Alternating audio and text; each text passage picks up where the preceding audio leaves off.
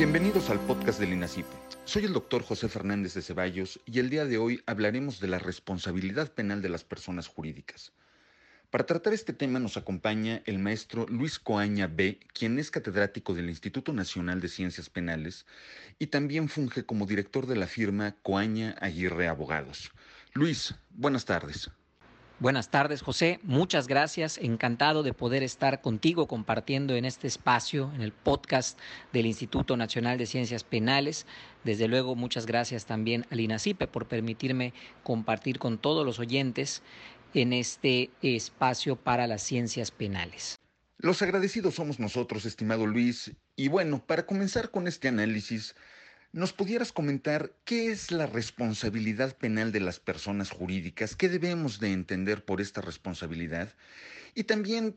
comentarnos un poco por qué en México actualmente se habla de este tema. Gracias, José. Pues mira, la responsabilidad penal de las personas jurídicas surge a partir de la posibilidad que ofrece el Código Nacional de Procedimientos Penales de sujetar a un proceso penal a una persona moral, cosa que no tiene parangón dentro del procedimiento penal mexicano, toda vez que debemos recordar que anteriormente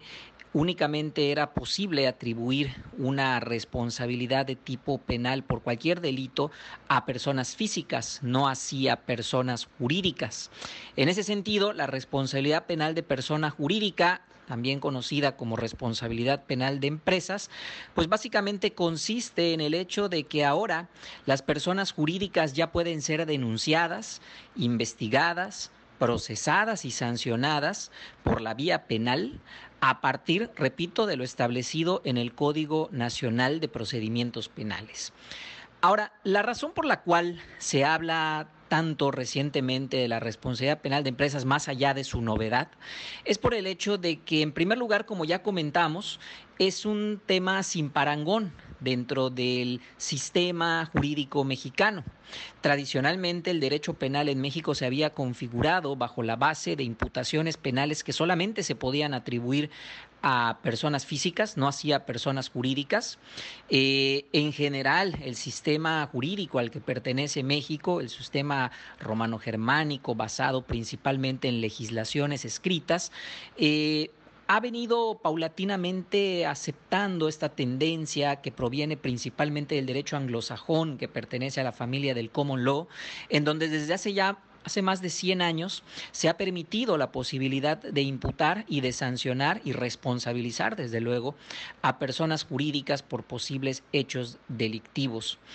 Además, también debemos de recordar que México, al igual que muchos otros países de América Latina, pues se encuentran ya inmersos dentro de este fenómeno de globalización que prácticamente ha acaparado a todo el mundo. Y en ese sentido, las empresas eh, pues tienen una participación muy fuerte dentro del día a día en diversos ámbitos, como pueden ser temas ambientales, como pueden ser temas sanitarios, temas de regulación económica, y que desde luego pues tienen incidencia en la comisión o en su participación de posibles hechos delictivos. De ahí que muy eh, recientemente pues se haya empezado a discutir en nuestro país sobre este tema. Maestro, ¿cuáles son las diferencias más importantes que identificas entre el proceso penal para las personas jurídicas y el proceso penal que se sigue para las personas físicas? Lo primero que debemos tener muy claro, José, es que el proceso para enjuiciar a una persona moral parte precisamente de la entrada en vigor en nuestro país del denominado Sistema Procesal Penal de Corte Acusatorio y Oral. En ese sentido, debemos recordar que en el año 2014 el Código Nacional de Procedimientos Penales, pues básicamente permitió unificar los procesos penales en nuestro país bajo un solo código para todas las entidades federativas, así como también a nivel federal. En ese sentido, el procedimiento para enjuiciar a una persona jurídica es prácticamente el mismo procedimiento que se sigue para enjuiciar también a personas físicas con algunas diferencias que desde luego vale la pena hacer notar, como por ejemplo el hecho de que al hablar de la posibilidad de someter a proceso penal a una persona jurídica, quizá haya cosas que uno pueda preguntarse, como el hecho de, bueno, y, sobre quién va a recaer la sanción en específico. Bueno, en ese sentido, el Código Nacional establece que la responsabilidad penal de empresas es autónoma, es autónoma de la responsabilidad que pudiese asumir por los mismos hechos delictivos una persona. Me parece que en ese sentido es el primer punto que se debe de tomar en consideración. El segundo punto, José, es el hecho de que, por ejemplo, en un proceso para sancionar a una persona eh, jurídica, pues evidentemente eh, las sanciones que se le puedan imponer son distintas a las de una persona física, empezando por el hecho de que a una persona jurídica no puedes, por ejemplo, ponerla eh, bajo pena de prisión.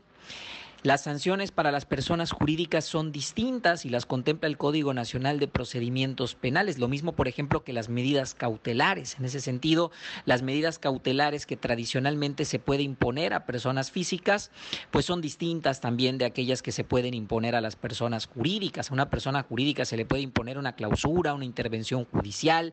pero no, por ejemplo, se le puede poner en prisión preventiva. Una última diferencia también importante, José, es el hecho de que eh, independientemente de que sea el procesado una persona moral, siempre deberá ser representada por una persona física en las audiencias del proceso. En ese sentido, el Código Nacional establece que quien deberá acudir a las audiencias públicas y orales deberá ser un representante legal de la empresa, haciendo la precisión de que el hecho de que haya una persona física que represente los intereses de la empresa dentro del proceso penal no quiere decir que sobre esta persona física deban recaer las consecuencias jurídicas que deriven del proceso. Mencionabas hace un momento las diferencias que existen y dentro de ellas las sanciones que se pueden aplicar. ¿Pudieras profundizar un poco más y explicarnos qué sanciones se pueden imponer a las empresas? Claro, doctor. En el caso de las sanciones que se pueden imponer a empresas, comentábamos que estas son distintas efectivamente de las que se pueden imponer a personas físicas. En ese sentido, el Código Nacional de Procedimientos Penales, en su artículo 422, contempla un catálogo de sanciones que son eh, susceptibles de ser impuestas a personas jurídicas y van desde la imposición de una multa, la publicación de la sentencia, el decomiso de instrumentos, hasta sanciones ya más severas, como puede ser, por ejemplo, la suspensión de actividades por un tiempo determinado, la clausura de locales o establecimientos de la empresa que hubiesen sido utilizados para comisión del hecho delictivo también durante algún tiempo, la prohibición de realizar en el futuro aquellas actividades en cuyo ejercicio se hubiera cometido o participado en su comisión por parte de la empresa, la inhabilitación temporal de participar en licitaciones públicas, la intervención judicial y la más severa de todas, que es la pena de disolución, que es una especie como de pena de muerte de la empresa, porque al disolverse a la empresa, pues evidentemente esta ya no podrá continuar operando,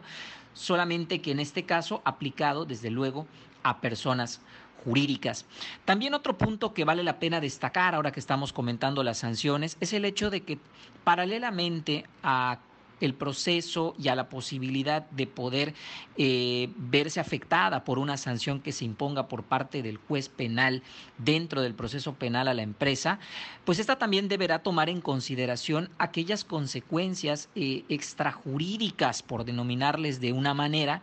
que puede tener una empresa por el hecho de verse eh, involucrada en un proceso de naturaleza penal. Por ejemplo, si estamos hablando de una empresa que cotiza en bolsa de valores, pues eso evidentemente tendrá una afectación en el precio de sus acciones. También, por ejemplo, en la reputación, en la marca, eh, en la moral de los empleados, es decir, aquellas consecuencias que la empresa también deberá medir por el solo hecho de verse involucrada. Me parece que son sanciones que se pueden dar eh, fuera del proceso penal y que en muchas ocasiones las empresas también tendrán que tomar en consideración al momento de planear una estrategia de defensa dentro de un proceso penal. En este contexto, un tema fundamental es el del cumplimiento normativo. ¿Nos pudieras explicar qué es el compliance penal para las empresas y por qué ha cobrado notoriedad en fechas recientes? Claro, José. El compliance penal cobra notoriedad a partir de la introducción a México de la posibilidad de atribuir una responsabilidad penal a una persona moral. Como hemos comentado, esto se introduce a raíz de la entrada en vigor del Código Nacional de Procedimientos Penales, que en sus artículos 421 a 425 contempla eh, el procedimiento especial para eh, personas jurídicas. En ese sentido, el artículo 421 establece que son penalmente responsables las empresas por aquellos delitos que son cometidos a su nombre, por su cuenta, en su beneficio o a través de los medios que proporciona la persona moral, siempre y cuando sea determinado, además, que hubo una inobservancia del debido control organizacional al interior de la empresa. En ese tenor, este requisito fundamental que se desprende del numeral 421 del Código Nacional de Procedimientos Penales, consistente en que para que pueda eh, establecerse una responsabilidad de tipo penal a una persona jurídica, es necesario que se advierta la inobservancia del debido control organizacional. Es básicamente lo que hace que en fechas recientes en nuestro país se empiece a hablar cada vez con mayor agudeza sobre la necesidad que ya tienen ahora las personas jurídicas de contar con un programa de cumplimiento normativo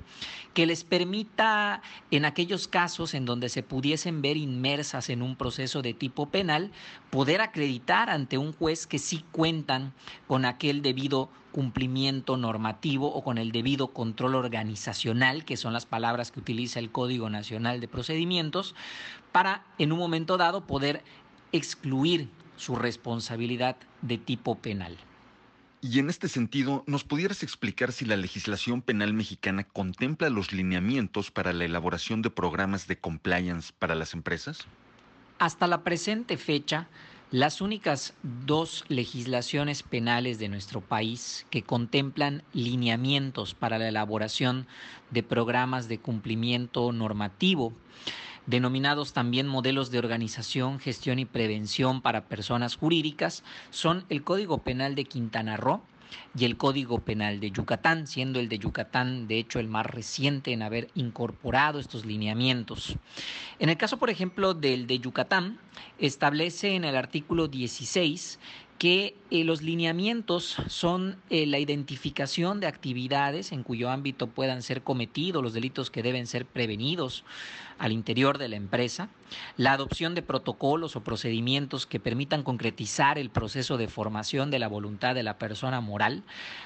eh, la disposición de modelos de gestión de recursos financieros adecuados para impedir la comisión de hechos delictivos que deban ser prevenidos por parte de la empresa,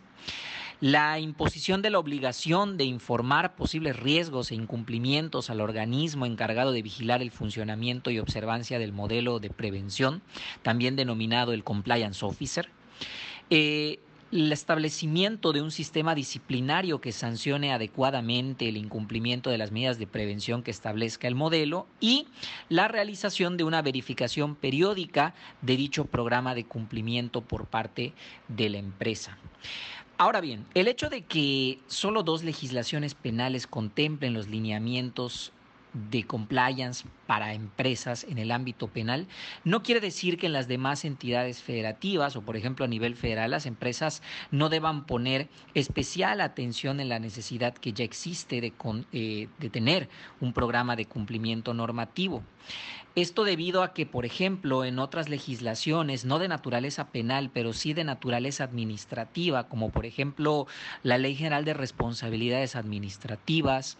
la Ley Federal para la Prevención de Operaciones con Recursos de Procedencia Ilícita, la denominada Ley FinTech para instituciones bancarias y operaciones que se realizan a través de servicios electrónicos, ya establecen también diferentes lineamientos en materia de compliance para empresas, así como también diferentes tratados internacionales, siendo el más reciente el Tratado de Libre de Comercio, ahora denominado TEMEC, que también ya obliga a las empresas a contar con programas de cumplimiento normativo. Razón por la cual, José, es ya un tema que se va haciendo cada día Mm, de mayor eh, necesidad para las empresas el contar con estos programas que les permitan, repito, en dado caso de que pudieran verse involucradas en un proceso de naturaleza penal, contar con una estrategia de defensa que les permita acreditar el debido control organizacional a que alude el Código Nacional de Procedimientos Penales como causa de responsabilidad penal para empresas. Maestro, ¿cuáles son los retos que vienen en esta materia? Yo creo que aún quedan muchos retos, doctor, y sin lugar a dudas, quizá el más importante es que nos encontramos frente a un tema que además de inexplorado, actualmente se encuentra legislativamente inacabado. Y me explico. Ya hemos comentado que la responsabilidad penal de persona jurídica se introduce a nuestro país vía Código Nacional de Procedimientos Penales. Sin embargo, sabemos perfectamente que eh, la materia penal, pues básicamente se estructura de una parte adjetiva o procesal que está en el Código Nacional de Procedimientos, pero también en la parte sustantiva, que esa no ha sido unificada. Ahí cada entidad federativa y la federación también, desde luego, cuenta con la potestad de emitir su propio código penal. En ese sentido, pues a la fecha no todos los códigos penales de nuestro país han hecho la reforma que permita adecuar sus respectivos códigos penales a efecto de poder establecer